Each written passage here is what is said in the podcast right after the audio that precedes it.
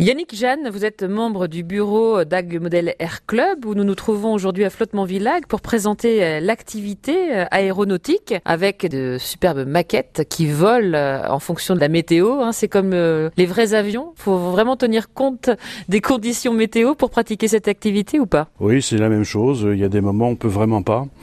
Et surtout, notre plus grand ennemi, c'est le brouillard. Dès qu'il n'y a plus de visibilité, c'est absolument impossible. Dans la Hague, c'est compliqué alors? Dans la Hague, malheureusement, Heureusement, ça arrive, effectivement. On arrive à faire voler parce qu'on a des pilotes chevronnés et habitués à, ce type de météo dans la région.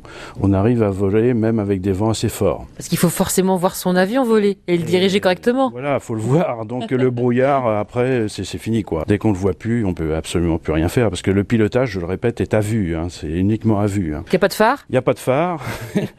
et donc, euh, il faut absolument bien voir le modèle. Le vent, c'est pas vraiment euh, notre ennemi.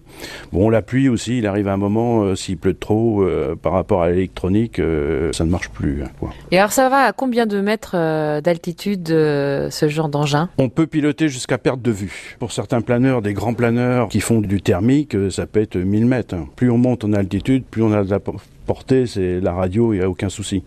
Bon, maintenant... Mais on le voit plus après, comme vous ah ben, faites On voit un tout petit point, mais ça c'est pour euh, le pilotage de planeur. Quoi. Autrement, quand on fait un programme de voltige avion, on évolue dans les 200 mètres euh, maximum. Quoi. Hum, alors ça c'est un art aussi, j'ai envie de dire, parce que c'est quand même quelque chose qu'on n'apprend pas comme ça quand on, on commence et qu'on débute à l'âge de 11 ans, si? Non, parce que faut d'abord apprendre toutes les fonctions de l'avion. Il faut être capable de le tenir tout seul en vol, donc il faut pas un modèle qui vole trop vite au départ pour pouvoir euh, le diriger, monter, descendre. Et une fois qu'on a vraiment bien toutes les commandes en automatique, que ça devient un réflexe, on peut passer à des modèles un peu plus rapides. Et là, on peut s'attaquer à quelques figures un peu plus compliquées. Et ça va à combien ce genre d'avion? Oh là, ça peut voler de 40 à 500 km heure, suivant le modèle. Ah, je m'attendais pas à ça. Faut, faut, faut, de la dextérité, et puis il faut avoir une bonne vue, des réflexes, et il faut vraiment savoir piloter pour euh, tenir cet engin en l'air. Demain, le président d'Ag Model Air Club, Jean-Pascal Devy, nous présentera ce loisir et aussi les compétitions.